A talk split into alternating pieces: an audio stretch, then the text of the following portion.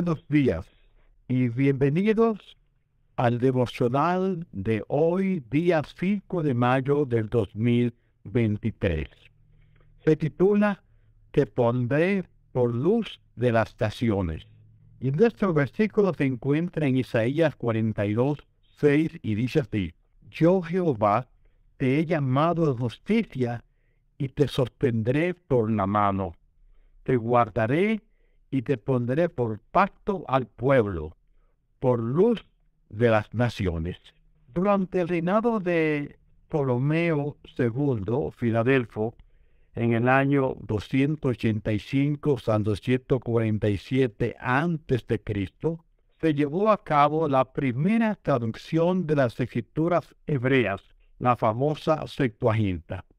El trabajo fue hecho en Alejandría, en Egipto, por 70 o quizás 72 eruditos, especialistas tanto en hebreo como en cultura helenista.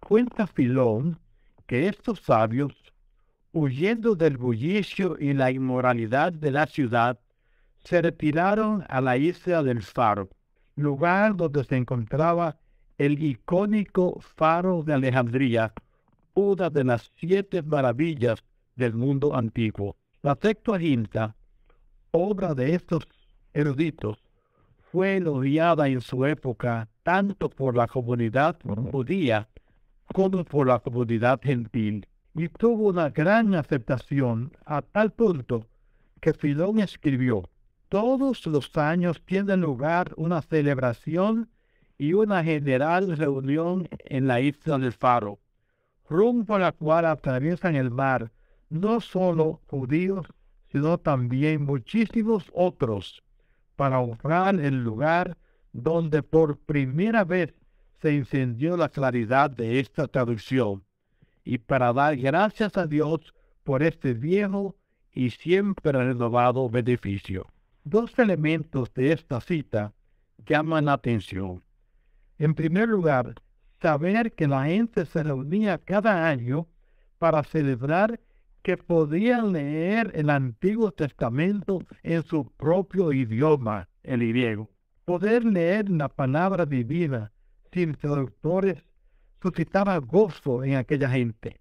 El profeta Jeremías le dijo al Señor, tu palabra me fue por gozo y por alegría de mi corazón. ¿Estamos nosotros sintiendo esa alegría que produce tener la oportunidad de leer las escrituras en nuestra lengua materna.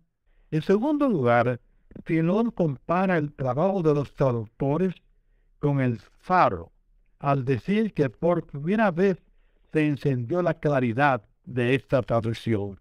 Así como cada noche el faro, al estar encendido, servía de guía en la isla del faro, también se encendió la luz que habría de llevar claridad a todos los rincones del mundo greco-romano por medio de la palabra escrita.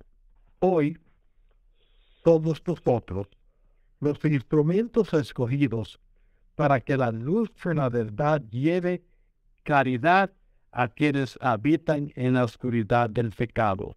Así lo declara el profeta yo Jehová te he llamado en justicia y te sostendré por la mano, te guardaré y te, y te pondré por pacto al pueblo, por luz de las naciones.